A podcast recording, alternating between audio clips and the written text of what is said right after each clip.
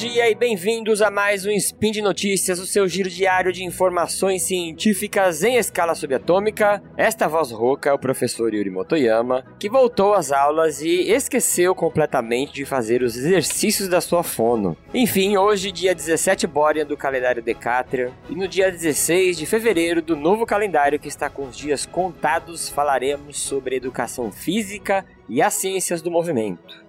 E no programa de hoje, treinamento intervalado. É melhor um treinamento intervalado curto ou um treinamento intervalado longo? E a segunda notícia, e quando eu faço treinamento intervalado, o que, é melhor eu ouvir para fazer aquela companhia? Uma música, um podcast ou ficar no silêncio? Vinheta e vamos embora. Speed Notícias.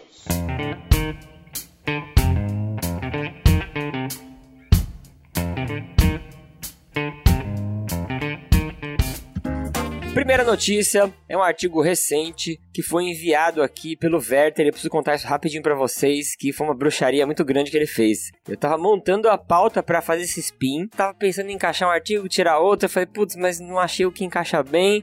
Aí o Vetter me mandou uma mensagem no WhatsApp com um artigo que cai perfeitamente, mas na hora que eu tava sentado escrevendo a pauta. Então, beijo para você, Werther. Beijo pro Beco da Bike. Já fiz minha meta de citar o Beco em todo o spin. E também para os randoneiros capixabas. Vamos lá. O artigo que se chama Melhoras na performance em ciclistas de elite seguindo um treinamento curto intervalado contra um treinamento longo intervalado. E aí, vou fazer uma explicação rápida aqui que eu, essa explicação vai servir para as duas notícias. Os treinamentos, eles são divididos, né, os treinamentos para capacidade aeróbica, ou a gente chama de resistência física, a gente pode dividir em três é, domínios um domínio que a gente chama de domínio leve, um domínio que a gente chama de domínio pesado e um domínio que se chama domínio severo. O domínio leve são exercícios de intensidade bem baixa que você consegue sustentar isso por longa duração. Seu corpo ele se estabiliza metabolicamente dentro do exercício. Os domínios na intensidade pesada, que é o intermediário, também existe uma estabilização metabólica. Só que a gente vai subir a intensidade um pouquinho mais e a duração do exercício vai ser um pouco mais curta. Mas a gente está falando ainda de provas de longa duração, 10 km,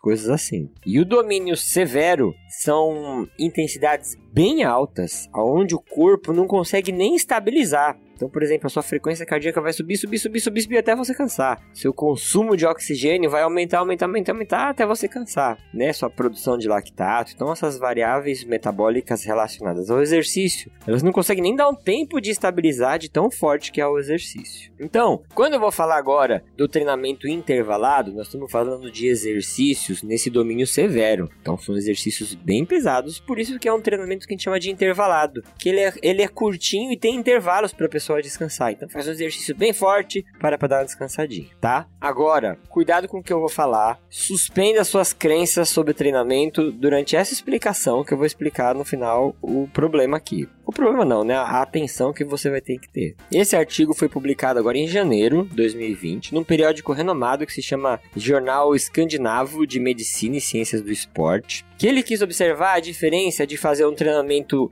com tiros curtos, como eu falei, então era 30 segundos de exercício para 15 segundos de descanso, contra treinamentos com tiros bem mais longos, 5 minutos de exercício para 2 minutos e meio de descanso. Então, se você olhar a proporção, ela é de 2 para 1. Você faz o dobro de exercício para a quantidade de descanso que você faz. Uh, os tiros curtos que é para vocês terem uma noção, é, quando eu falo de tiro curto, 30 segundos, são 30 segundos de uma intensidade de esforço muito alta mesmo, gente. É muito alta. Imagina você tá correndo pra, pela sua vida, entendeu? Você imagina aquele filme que tem um apocalipse zumbi, as pessoas estão correndo, os zumbis estão atrás. Os atores não conseguem chegar no que eu tô falando de intensidade alta. É se correr desesperadamente pela sua vida. Acho que isso define bem. E os tiros mais longos de 5 minutos não significa que eles ficaram 5 minutos andando no, ou pedalando na bicicleta, né? E a velocidade de passeio. São 5 minutos pedalando numa velocidade muito forte para 5 minutos. Os treinos foram equilibrados para que os números de séries que eles realizaram é, se somassem em torno de 20 minutos de trabalho total. Então, quem fez tiros de 30 segundos mais curtinho repetiu mais séries, né? E a carga de descanso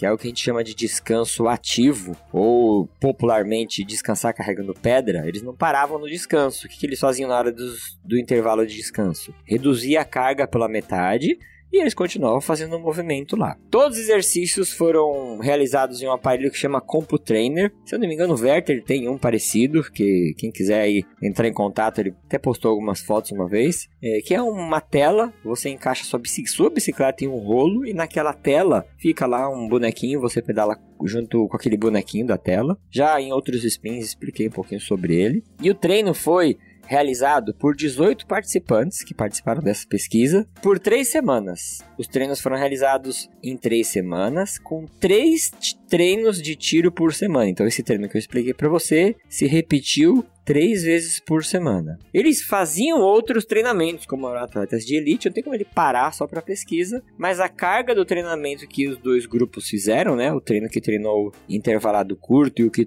treinou intervalado longo, a carga dos outros treinamentos foram equiparadas para não ter diferença no restante do treinamento que eles faziam. A única diferença estava no treinamento de tiro. Qual foi o resultado? O grupo que realizou o tiro curto teve um aumento de 19% no VO2 máximo VO2 máximo, rapidinho, a capacidade do organismo de pegar esse oxigênio que está no ar, colocar lá para dentro e usar isso nos processos metabólicos para gerar energia. Então, quanto mais maior essa capacidade você tiver, uh, melhor a sua capacidade aeróbia total. E eles tiveram um aumento de 31% numa medida que chama VO2 relativo.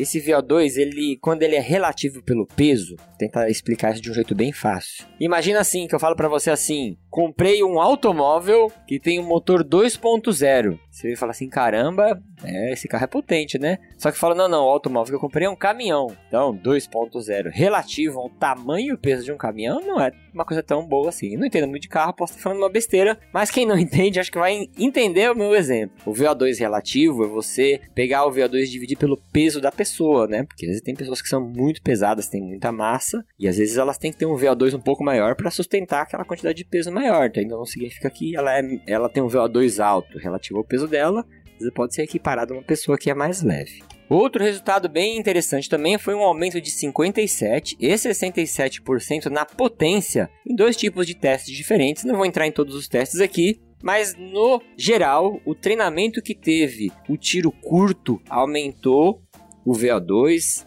aumentou a potência, significa que se a gente for pensar aí em desempenho na, no ciclismo, né, eles tiveram uma vantagem, teriam uma adaptação que levaria uma vantagem melhor. Agora, pedir para vocês suspenderem aí as suas crenças sobre treinamento até agora, né? Isso que eu tô falando não significa, gente, não para de ouvir o spin agora e já sai fazendo treinamento de tiro aí achando que isso é a solução. Isso não significa que o treinamento de tiro é melhor do que os outros tipos de treinamento, entendeu? O treinamento, o efeito do treinamento, ele não é uma resposta é, que se pode se resumir nesse artigo, por exemplo. Um treinamento bem feito para trazer adaptações, ele tem que estar encaixado numa periodização, sempre falo isso quando eu vou falar de treinamento aqui, que envolve outros tipos de treinamento diferente. E um desses treinamentos é o treinamento de tiro, entendeu? Não significa que fazer o tiro longo não serve para nada, né? Então, dependendo do jeito que você monta a sua planilha de treino, aí um profissional de educação física é habilitado para entender, estudar e encaixar essas variáveis de forma a atingir um resultado. Mas nesse modelo aqui, né, se você tiver dentro da sua planilha e tiver que escolher entre dois treinamentos que têm essas características aqui iguaizinhas desse estilo, com atletas, né, ciclistas que já têm uma experiência grande, a tendência de você escolher, baseado nessa evidência, o treinamento de, de tiro mais curto. Mas, de novo, não significa que o treinamento de tiro curto é o melhor treinamento que você sempre vai escolher ele para o resto da sua vida, porque o seu corpo, uma hora, também ele se adapta e você vai precisar dar estímulos diferentes, certo? Então vamos para a segunda e última notícia Um problema que a gente tem nos treinamentos intervalados, que eu acabei de explicar, nesses intervalados de alta intensidade, é que eles são muito difíceis, muito cansativos e altamente desprazerosos. Quem já fez um treino de HIIT na academia, na verdade na academia é até difícil fazer, porque é, pessoas que não têm tanto experiência com treinamento, se for fazer um tiro de alta intensidade mesmo na sua velocidade máxima, nem o máximo da esteira, da velocidade que as esteiras que tem nas academias chegam, é, chegaria na, no seu máximo, vamos dizer assim. Então, você teria que fazer isso na rua para atingir uma velocidade bem alta mesmo, né? Então, ao mesmo tempo que esses treinos rápidos de tiros, eles podem aumentar a aderência no treinamento para pessoa que tem pouco tempo disponível, né? Por exemplo, você vai para academia, às vezes você termina um treino de HIIT em 20 minutos, 15 minutos, né? Para pessoas que têm a agenda apertada, isso é uma maravilha. Só que ao mesmo tempo, eles são muito extenuantes e isso pode aumentar a desistência no tipo do treino, que é um treinamento muito cansativo. Quando eu falo cansativo é, e desprazeroso, que é uma variável que foi utilizada nessa pesquisa, é às vezes você ficar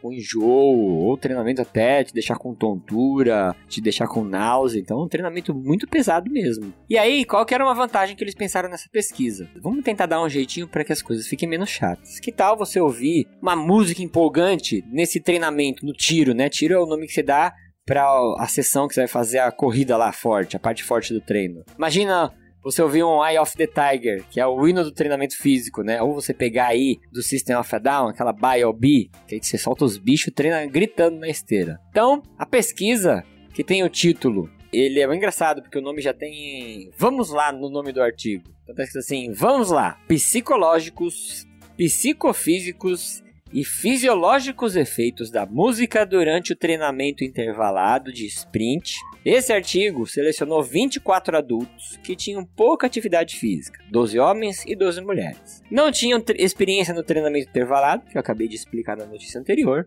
e falaram para eles realizarem 3 tiros de 20 segundos na intensidade all out. Quando você fala para alguém fazer intensidade all out é aquilo que eu falei, correr pela própria vida. E aí como que eles faziam isso? Em três situações diferentes. Ouvindo músicas motivacionais, ouvindo podcast, que foi considerado o controle, ou em silêncio, sem ouvir nada. E aí eles avaliaram como variáveis psicológicas afetividade ao exercício, excitação, é, e excitação aqui é, é, é, uma tradução que a gente pode tentar aproximar aqui mais para motivação, vamos dizer assim, e prazer. As variáveis psicofísicas, ou a variável psicofísica, foi a escala de percepção de esforço, que é uma escala onde você mostra uma tabela que vai de 6 a 20, a pessoa mostra em numerações quanto que ela está sentindo o esforço daquele exercício, né? 20 é muito cansativo e 6 é descansado.